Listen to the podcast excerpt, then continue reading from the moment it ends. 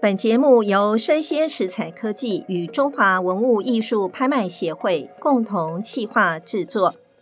欢迎收听拍卖场的人生故事。我是主持人拍卖官永文梅，这是全台湾第一个以拍卖官亲身经历的故事来贯穿整个节目的内容。落锤的那一刻，成交的不仅是拍品，也是他们的故事。《红楼梦》大家应该都看过或者是听过嘛？啊、嗯因为我们看到我们外面的工作同仁年轻的美少女一直点头啊。虽然它是古代的一个经典，但我相信呢，年轻的美眉也都是很向往《红楼梦》这中间的爱情故事啊。但是我们比较向往的是它富裕的生活了啊。嗯那我现在要讲的呢，就是《红楼梦》它第四十回的时候，主要都是在讲说贾探春出嫁。贾探春是谁呢？贾探春啊，就是荣国府《红楼梦》主要的场景，荣国府这个二老婆赵姨娘她所生的女儿。那这个贾探春呢，她后来被封为杏园公主。好，用这个公主的名号呢，嫁到藩邦啊去和亲了。然后她嫁到藩邦去和亲的时候呢，公主的嫁妆是什么呢？公主的嫁妆她没有带银子， 因为要到藩邦去嘛，哈，这么远啊，她带的是笔墨。哈，那这个贾探春呢，其实她是非常有才华的一位姑娘啊，她非常精通书法，她的文采呢也是非常非常的高。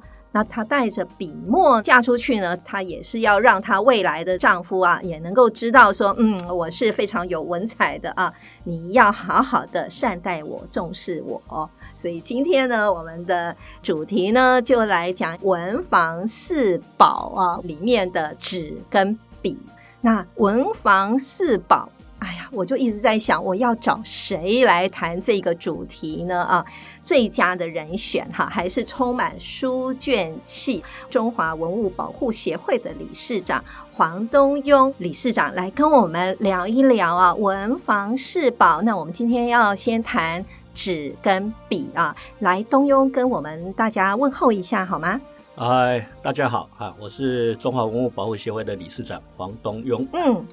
这个东庸兄啊，其实非常长期了啊，就是在我们的文物圈啊是非常知名的一个重要的人物，而且呢，他在过去中华文物协会担任秘书长期间呢、其实也办理了蛮多啊跟中国文房四宝用品展啊相关的一些活动啊。那东庸分享一下哈、当时你办这些展啊，起心动念是什么？然后，嗯，中间筹备的过程啊，有没有什么难忘的故事啊，文梅，我刚刚听到你在提《红楼梦》的故事啊对哎你有想法了我我我稍微简单插话一 下啊，现在的文献资料里面嗯啊，可以很清楚看到，事实上曹雪芹他写《红楼梦》是他自己亲眼所见哦，嗯，哎，他是在写他家的故事哦。是啊，他父亲曹岩是康熙时候里面，事实上现在可以看得到，就是说他事实上就是康熙安排在江南里面的眼线，嗯专门给他打小报告的哦哦，很重要，很重要的。是哎，所以给他一个肥缺就是江南织造啊啊啊啊，所以家里面是非常非常富有的。嗯只是后来康熙驾崩了以后对，这个雍正上来，雍正可能不知道他脑子里面这样的一个作用。嗯呃，又看到曹家当时里面有些作为，事实上是有的超过了一点嗯啊，嗯对嗯，哎，反而把他抄家了，对， 哎，所以曹雪芹后来就变得就就就很很落寞了啊，是这交是插到话中啊。落，重点是你刚刚提到说，哎，呃文对房你展提到这个里面，我在民国九十四年真的是办过文房珍玩的展览，嗯嗯嗯，当时是我担任中华文物学会第二任的秘书长，哦 当时的理事长是合创史书法艺术基金会的董事长何是国庆先生。是那副理事长就是我们双清文教基金会的洪山雄先生，哦是是不是？哎大家都知道他的砚台杂项收的都非常厉害。哈哈那当时里面据说啦，嗯文建会当时的文建会主委是陈其南先生，是哎，他编了一笔预算，嗯后来就选中了文物宜兰宜兰的传统艺术中心。哦传艺中心哎对对对，承办文房珍玩的这个展览，嗯那其中很多当然就是他们传统艺术中心里面他们自己的典藏啦。但后来大概是发现说这个质跟量都还不是很够，对，哎，就来找我们中华文物学会合作。是。哎，那你想，我们有洪山雄先生，还有其他人，然后我哦们里面是协会是里是面很是多是大是收是藏家，所以说嗯你说的这个文房争乱里面的笔墨纸砚啊嗯，这个就相当的丰富了啊嗯。其实所谓的文房争乱啊，嗯除了笔墨纸�砚以外，还要包括文具。啊，我就们是一跟它次相讲关不了那么多，是是是是， 所以我们今天我们慢慢来，是是是嗯，是，你像笔筒啦、墨床啊，这些都是是在相关里对面，它们通通是里面的相关。对对，那当时办这个展览里面，这个我记得啊我们的前理事长对，蔡一鸣先生啊，嗯也就是千万的创会会长，嗯他还特地把他一套嗯宋代的宋画里面的一套册页，啊把它里面没有画完的几张的余纸，他嗯，把它拆下来，哇哎，借给我们展。是哦，这个是大家国际上公认绝对百分之一百的宋纸嗯，啊，因为它这个是它一套宋代册页里面的纸拆下来，是是吧？你看我们这次展览，笔跟纸，纸里面连宋代的纸都 有，好，那我们先谈笔好了哈，是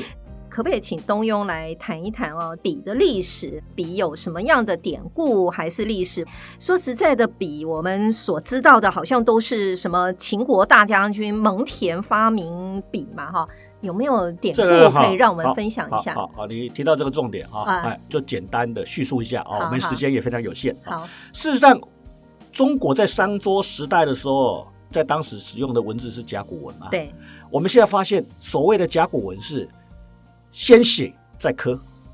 哦，先写再哎对，刻当时是用朱哦砂啊，当时不是用墨，用朱砂是啊是，它先写在这个甲骨，而是这个龟板的上面，对，然后再用刀子里面来刻。嗯哼所以你想，它先写再刻，所以合理推测就应该有笔。有。笔，哎嗯，商周一直到了秦代，你刚刚提到的蒙恬将军啊，是，他应该是重要的改革者之一。嗯啊，嗯把这个笔，它就是哎，以前你们用的笔里面，它把它改良的更好，对哎，所以后来就附会就说笔是他发明的，啊，实际上在他之前里面就已经有了。只是他是改良者，对哎对对，对对对。不是发那明那者么我们从几个论据里面我们可以看得到哈，嗯早期的笔肯定是很简单的制作了啊。嗯嗯但是我们在现在的出土报告资料里面啊，嗯可以看得到是湖南的长沙左家嗯公山的战国楚墓里面，嗯就已经出土了一支很完整的竹杆的毛笔。嗯嗯嗯然后，另外在湖北云梦睡虎地的秦墓里面，嗯也出土了三支竹管的毛笔。对，所以这个都是很、呃、很很明确的这个出土里面的资料。其实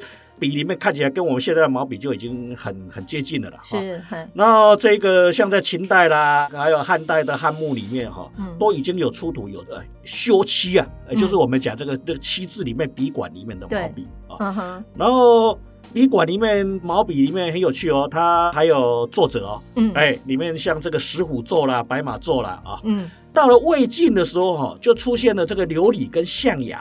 啊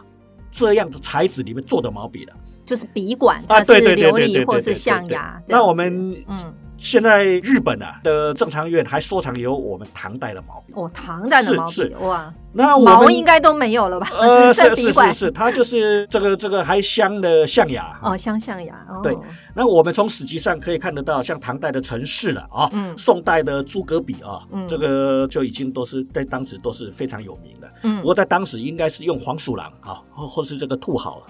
做出来的这个笔毛啊，所以一般它的笔性比较硬挺哦。这里哦，是我们稍微科普一下给是我们的听众哦。是其实制笔业啊，它有一句行话，他说呢，笔之所贵啊，在于毫啊。所以刚刚东庸啊有提到说什么毫啊， 是，对是早所以期里面都是狼毫，你狼像毫王羲之最有名的，他是他用的叫鼠须笔啊，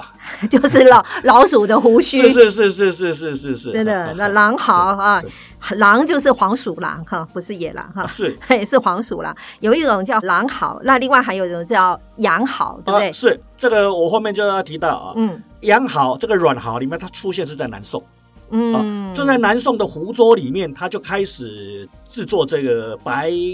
山羊毫里面的这一个啊、嗯这个毛笔啊，是就就就我们讲这个羊毫就出现了啊。嗯嗯嗯然后你到了明清啊，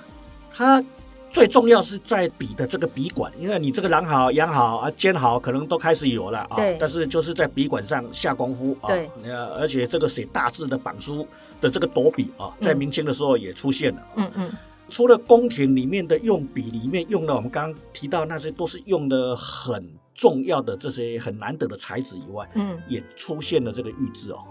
哦，啊，和田玉里面做的笔管哦，哦，然后也有镶宝石的哦，是哇，哎嘿嘿，然后甚至这个景德镇的官窑里面也开始烧造这个这个这个瓷质的笔管哦，嗯还加彩哦，嗯啊也有带妹啊、带妹里面的这个就是海龟了啊，哎哎哎哎，他做的这个笔管是啊所以历代你们下来哈、你在最后里面，尤其是宫廷它的用笔哈、嗯它肯定要在笔管方面里面下功夫。嗯，所以呢，其实最后大家都在比什么呢？比那个笔管啊，是是哎，是，是不是它的珍贵啊？哈，或者是是它的稀有性啊，它的工艺怎么样啊？然后另外呢，其实还有一种笔啊，我们平常民间啊，现在当代啊，我们平常民间都有听说正在做哦。就是胎毛笔，嗯 我想六阿孙啊哈，嗯那时候有做胎毛笔吗？嗯，我们倒没有那 么 典型里面的好 的这种崇拜了。好哈好哎哎，所以这个呃没有没有， 没有，我想就是哎，我们谈一谈比较有艺术性，我们也谈谈现在当代啊、太毛笔，如果说有小孩的话，有一些小孩子呢，就是可能在出生后二十四天啊，或者是三十天满月的时候，就会去把他的毛发剃下来啊，把它做成胎毛笔啊。其实我后来也有去了解一下，哎，其实做毛笔的这个过程真的很复杂哎。总共听说要一百二十八道的工序，因为一根一根的毛，你要把它集结起来，对不对？还要再把它顺一顺。我不晓得这个，你你有了解我过文美，你谈到这个，我就做毛笔的这个是是过程？是是是对是，我要多话两句啊。我我哎相信您是是行是家，是 是，这个胎毛笔我倒是不清楚了哈。是但是近十年来哈啊，呃，很多人都知道哈，我非常用功在书法跟绘画，对。嗯哎，所以用笔啊，在笔方面里面，我是下过苦功夫。哦，哎，来来来讲甚讲至我自己办耕读书，我自己都在制笔。哦，你自己在制笔我的我就找人制笔的，不是我自己做。哦，是、哎所以我我我书店里面是有有我办耕读书屋五个字里面的毛笔啊，哇，是、哎嘿我做了两，种嗯啊，嗯一种嗯是写小楷书里用，啊嗯，一种是稍大一点的。嘿嗯，那为什么要这么费心呢？对，其实早期哈，我到这个毛笔店啊，嗯我发现这个好的嗯适合我用的，嗯哎，我记得有一种笔啊，嗯啊，上海那边制造的，嗯，前前后后，包括我自己买的，我介绍朋友去买的，肯定超过千支啊。哇，好所以好，那你有这么大的用量，尤其我们刚刚提到像狼毫啊，哈嗯这个你因为最主要是它的笔锋里面它有弹性，是，哎，这个这个狼毫一般我们都用来写贴派啊，对就是二王系统里面的贴派。嗯这个笔里面你大概用个没有多久的时间，它那个笔锋哈、嗯，它只要消掉了，嗯那就没用了。哦，所以为什么古代唐代的槐树里面它有那个笔种呢？嗯，就是，说你那个笔锋已经被杀掉了，嗯，这个笔事实上是不适合再来写。呃就是说他自己要创造，自己要写出很漂亮的这些贴派的字的时候，哎，它的那个弹性已经达不到了。嗯，那这个笔就只好功成身退了。嗯哎，那文人嘛哈，嗯有点感伤，我就挖挖个 洞，哎，就给你做个笔种，就把它埋起来。是，刚刚有提到哈，黄理事长有提到笔种哈。呃，那个种是什么呢？就是坟墓的意思啊、这个笔呢，把它做一个坟墓啊、把它埋葬起来啊、其实不仅仅是古人啊，听说张大千啊，他在巴西啦，或者是在美国啊，他都会就是立那个笔种哦，因为他用过的笔也非常非常多，然后他也很珍惜这些笔，对不对啊？所以他就把这些笔呢，他就是一样就是做一个笔种，然后呢把它立碑。好、那偶尔呢，他也会去看一下它哦。感觉好像有点黛玉葬花这种感觉哈、就是怀念一下、感伤一下这样子。这个我插话一下，是大千里面它的笔啊，我们到现在里面最有名的，嗯就一个叫呃这个一坛祖门，嗯哼，据说是用那个牛哈，牛那个对牛牛耳朵对对对对对里面的毛对对，你想要多少毛它才能够哈、集合起来里面去做那个笔啊？听说一坛主盟，哎是我在那个涂占林老师家还见到过一次。哦，你还见到过一次？对？对对对听说那时候也是张大千在那时候他住在巴西的时候，他有托人啊，在南美洲的牧场啊，从五千头牛啊，南美洲的牛的耳朵里面的毛嗯哈、嗯嗯总共五千头牛耳朵里面的毛差不多有一磅。然后呢，他就特别请日本东京神田玉川堂的笔店啊，嗯然后帮他做了八支的毛笔。那这八支毛笔他送给谁呢？两支呢，他送给了毕卡索，嗯，另外两支呢，他送给了啊、呃梁寒超，也是一位这个书画大师。因为呢，那时候梁寒超并没有真正拿到这个笔，后来张大千就把笔呢拿到梁寒超，因为那时候梁寒超已经过世了，呃，拿到他的墓前呢，去把这个笔把它焚烧。那另外两支呢，就送给了谢志流啊，所以我们就呼应一下啊，我们黄理事长刚刚讲的啊，牛耳朵的这个嗯毛嗯啊，也是啊，这个毛笔我我的这个来是确源，实亲亲眼见过，眼。见过，嗯。好，那可不可以聊一聊，就是我们笔的拍卖市场啊，有哪一些收藏的趋势啊，或者是比较高的拍卖记录呢？呃，拍卖笔啊，嗯，目前呢、啊，拍卖的第一名啊，哎非常可能是二零一零年北京古天一的拍卖有一件这个明代象牙拓雕葡萄松鼠纹笔，它当时的成交价是三百零二万四千人民币，也就是三百多万人民币啊。啊那一场我在场。哦，你在？对哦、对，是因为他当时北京他拍卖这一个是一场啊、呃全部都是象牙嗯，啊雕刻里面的专场，哦啊，就呃哦，就是由象牙，是然后来是雕，是看是要雕是什么是这样是子。据据嗯，据说藏家是我们台湾人啊。是 那因为那一次里面拍完以后，大家都晓得，后来不是嗯这个野生动物保啊，护野啊生动物保护法，所对以象牙它就隔不年能拍对了。到隔年里面这个这个这个象牙跟这个犀角就不能拍了，嗯，哎，所以那一场非常的轰动。是啊、对，嗨那其中里面拍卖最高价应该是这一只，是然后第二名非常可能是两千零六年北京中国嘉德，他嗯拍卖的一只名万历呃竹科花鸟纹的毛笔。嗯嗯那这个事实上现在的资讯这么发达。嗯，哎，有兴趣的人，你上 Google 啊，去还是查一下，可以查一查 哦应该都是有资料，哎，可以查。是 OK。那如果我们要收藏笔的话，哈，我们怎么样判定这个笔是有它的收藏价值吗？到底要怎么样？有没有什么样的诀窍我们可以分享的？这个就是还是老问题啦。是，呃，我们知道收藏古董文物啊，嗯最重要的四字真言啊，这个是、啊四字真言。对对对对对，啊仔但细听从来。从当时我刚刚提到里面这个九零年代里面上故宫老师的课，他们就一直教我们到现在。哦，OK，四个字：四个字，真、精、心、惜。真真就是东西一定要真，一定要到带；嗯嗯精就是一定要它同类品里面的最精品；嗯嗯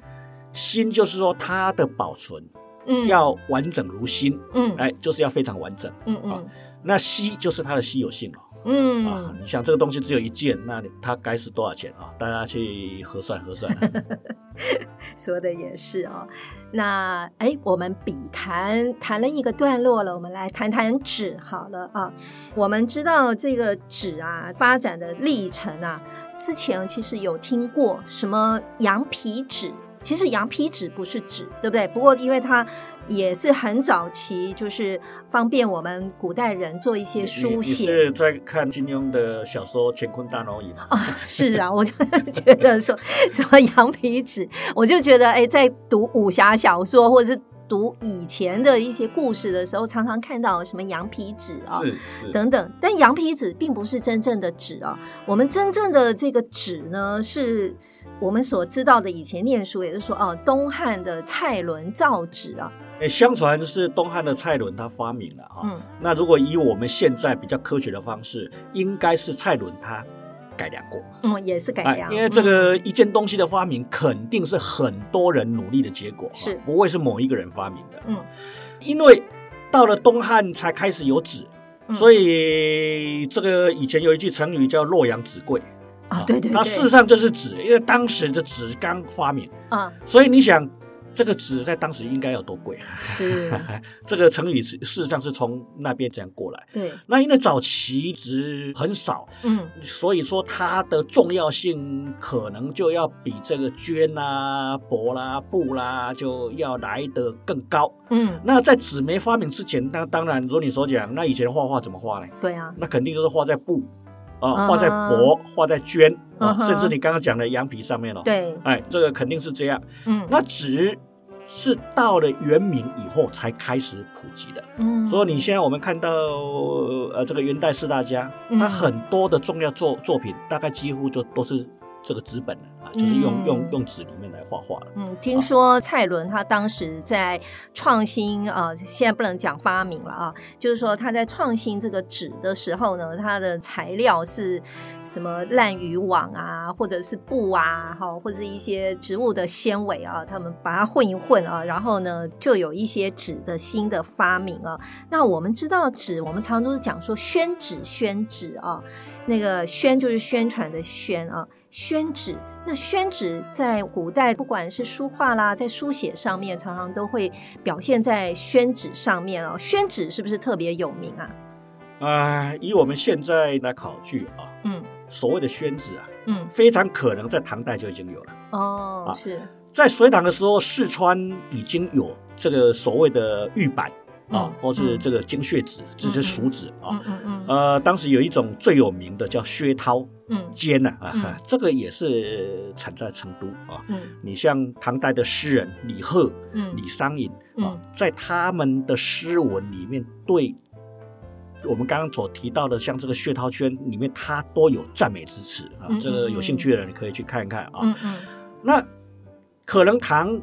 的时代里面就已经有宣纸了，嗯哎，那你一直改良到后来里面，哎，那这个纸它好用，嗯所以后来就变成中国纸的一个代名词，所以人家讲说，哎，宣纸，宣纸，哎。啊，其实就是这样是来的是一个统称啊，啊是是是，那个南唐的时候还有一个嗯很有名的叫诚心堂纸，你应该听过。哦，我知道，嗯是，是是，所以这个当时里面就是说一直在一直在改制，一直在改制啊哈，嗯对，就是哎。呃，人类的发明就是为了便利我们使用，哎，嗯它一定就是要做到说，哎，这个很适合一般书画家里面他们来用。啊对你像北宋徽州里面还有这个金树间长经纸，嗯那所有里面到明清里面的制纸，哦，那更是高档啊，嗯所有里面它宫廷的用纸啊，嗯那像清代的宫廷里面，它应该是现在制纸里的最高水平。嗯它里面你看这个所谓的描纹啊、粉蜡加工啊、梅花玉板啊，这个嗯你应该都听过这些名词对啊，是这些都是重要的。花样真哇挺多的哈是。接下来也要问一下哈，我们东庸兄啊，这个宣纸有分生的、熟的跟半生不熟的，好像跟牛肉跟鸡蛋 好像就是一样的，有一个不同的分法哦。什么叫生的宣纸？然后什么叫熟纸？然后什么呃叫半生不熟你呢你？你这个大概就真的问到行家了。呃，是，我就知道您是行家嘛，因来，请为说。近十年来，我在书画里面是很用心啊，嗯，啊，所以开始了解。对，古代的纸，你像晋唐里面王羲之他们用的纸，嗯几乎都是熟纸。熟纸。哎，对，因为他当时所谓的生纸啊，哎，呃，一般是要到清代以后才开始有啊，嗯所以说明之前里面用的纸几乎都是锁纸。啊，就是生跟说熟怎么分呢？呃，所谓的锁纸就是它比较紧致，啊，哎，它比较不吸水，嗯比较哎不吸水。那可以用来写很精致的小楷啦，嗯哈、啊这个什么这个工笔画啊是什么是的，是，就最是主要用画手工笔指画，里面他们要用，所以你画工笔画最主要是用绢。嗯用绢啊，嗯这个它的它的密制程度里面啊，嗯那再来就是用手指。手指啊，那这个到了清代，因为金石派它盛行，嗯，尤尤其是像吴昌硕、齐白石，他们要创造那个晕的那个啊，晕染的那个水分感，觉哎，对对对，嗯水分里面晕的那个感觉，所以他们才开始大量的用生纸啊。嗯，就很故意，你看那个晚晚明的王铎啊嗯，傅山，你看他们写字那个墨团里面晕了一一大块。对对对古时候的文人书画家，他就是玩嘛，对，尤其我们都知道要创新创新。嗯那美美的字已经都给王羲之、赵孟頫他们已经都写过千万遍了啊嗯，他再怎么拼，恐怕也很难拼得过他。嗯，所以，所以呢，他就开始里面在这玩个花样啊，对，了玩花样啊，这个我要让他张墨张到什么程度？那看起来这个东西各方面嗯里面，你后来到的清代的金石派，他更是要玩这些花样，啊嗯，这就是所谓的生生指指，跟手指，嗯甚至我们讲画工笔画啊嗯，，我是。呃，年过半百我才开始学画工笔画，哎嗯所以有人笑我说你今年六十岁还在画工笔画。不过画的挺好的， 谢谢谢谢。哎是，但是呢，呃，后来我跟这个呃我的亦师亦友的陈永谋永谋老师啊，嗯还有北艺大的吴继涛继涛老师哈、嗯，我们都正在研发一种用生纸画工笔画。哇，那挺厉害的，那功夫也要好啊哦。这个落笔，因为生纸就是它比较容易吸墨嘛，哈，你一笔下去，它墨很快就会晕染嘛，事哈，事实上，后来我发现，其实，在民国的任伯年他就已经有用这个生纸里面，他尝试去画工笔画了。嗯啊，但只是说这个技术有没有比它更高的哈、嗯我还在看，我还在查。嗯但这个东西并不是我们发明的，嗯事实上，民国时期的任伯年就已经用了很多了。嗯哎，但是这个古法，我们就是一直在尝试说，哎，你用这个生纸，它会晕、会吸水的情况之下，你怎么去控制它的程度？嗯嗯嗯我记得啊，我在二零二二年九月份的时候有一个夏季拍卖会啊，曾经拍过啊张大千他所创作的泼仔翠小瑞矮的一个作品啊。那这个作品呢？五千万落锤啊！那其实我特别要讲的是说，他这个作品呢是由大风堂定制的仿宋罗纹宣纸啊，那我们知道啊，有很多的艺术家呢，为了他的创作，他其实都有他自己特殊的用纸啊。那东庸兄要不要聊一聊啊？啊，艺术家他的用纸啊，有没有什么特别的你故你事？这个问题问的，我又问对人了，呃我是知道问。的很棒 啊。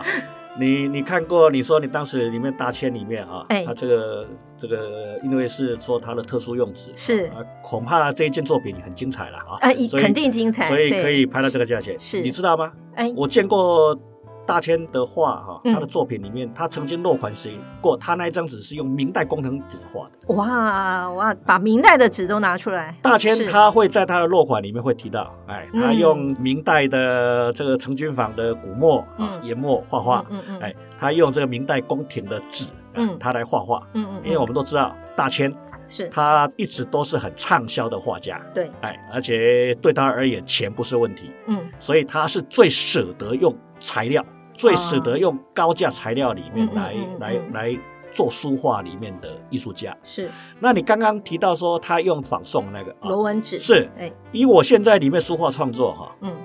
这个仿宋龙纹纸，我觉得我们普里的广兴纸疗做得就很好了，是好对的对不得对了。你嗯不管说你用来写字，嗯用来画画啊，都是很棒。嗯人家已经把它宋代里面的这个罗纹纸里面的配方，人家已经研究到做到这样子。哎，我买了很多，永蒙老师也买了很多。嗯哎，甚至我刚刚讲说，我们就是用这个纸，嗯，哎，来画嗯这个工笔画。是。所以呢，讲到这个呢，我们也聊一下啊，纸呢有比较高的拍卖记录吗？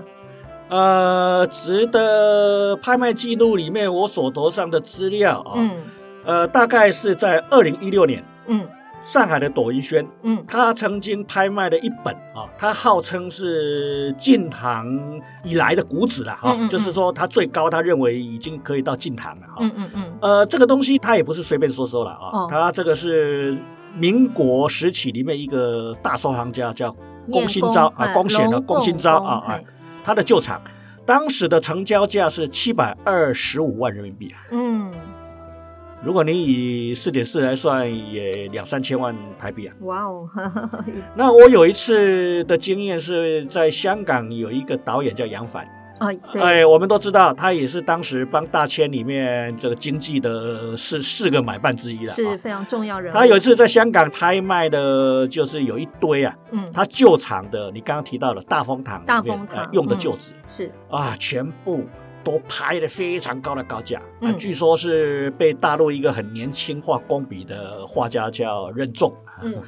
全部都被他全一部被个人他买走啊买了走。哦，OK，在一九七八年的时候，张大千决定回来台湾定居。其实他那时候因为比较辛苦一点，没有什么好的纸啊可以用，所以那时候故宫博物院的副院长那时候是江兆生嘛，他就想说，哎，怎么样来帮张大千解决这样子的困难啊？所以江兆生呢亲自去找日本啊，去找日本的人间国宝啊。来帮忙定做纸啊，那那时候那个人间国宝他是不随便帮人家做纸的啊，他还特别啊派人来台湾打听哦、啊，打听之下才知道说哇，委托人啊江兆生竟然是故宫的副院长，那当然他很乐于帮江兆生跟张大千啊来做这样子很特别的纸啊，所以江兆生跟张大千呢在后面啊就是印有大风堂啊或是灵欧馆的。的这个浮水印的很多的名贵的纸就是这样子来的哦，所以真的非常珍贵的纸啊，人家说贵如黄金嘛啊，纸呢虽然说对我们来讲好像是很轻盈啊，呃，但是呢说实在的，在呃名贵的纸啊，尤其刚刚最早你有提到诚心堂的纸，对不对？哈、嗯，诚就是澄清湖的澄啊，哈，是心脏的心啊，是诚心堂的纸啊，我们最后要不要来聊一聊诚心堂的纸，它到底是贵在哪里呢？哦，那这个南唐的诚信堂址，最主要是因为这个后主啊，嗯就李后主李煜啊，嗯啊当时你们特别喜欢用这个纸嗯，啊，它事实上就如你所讲啊，它也是用树皮来做原料啊，对，那做的特别好。这个李后主还特别建了一座叫诚心堂，诚心堂，哎，就是嗯他这一个啊它斋号就叫诚心堂哈、是来特别来放这些纸，嗯。哎，所以这个纸我们都称之为啊诚心澄堂。清堂纸啊，所以澄清堂纸呢，就变成是很多重要的在当时重要的艺术家，譬如像董源啊这些重要的艺术家，他就是用这样子的一个澄清堂这么名贵的纸啊来创作，然后他也创作了很多非常重要的一些作品。嗯嗯嗯。好，最后呢，拍卖会人生故事小领悟呢，纸跟笔在中华文化具有久远的历史啊，诗词书画、历史典故皆因有纸笔的记录呢，才能够光耀奇彩。我们用笔呢，一笔一画，所见即是天下；我们用纸呢，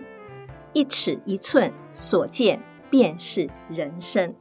落锤的那一刻，成交的不仅是拍品，也是他们的故事。我是主持人、拍卖官尤文梅。我是中华文物保护协会的理事长黄东庸。邀请您继续锁定我的 Podcast 节目《拍卖场的人生故事》，感谢您的收听，期待下一次与您空中相遇，拜拜。拜拜。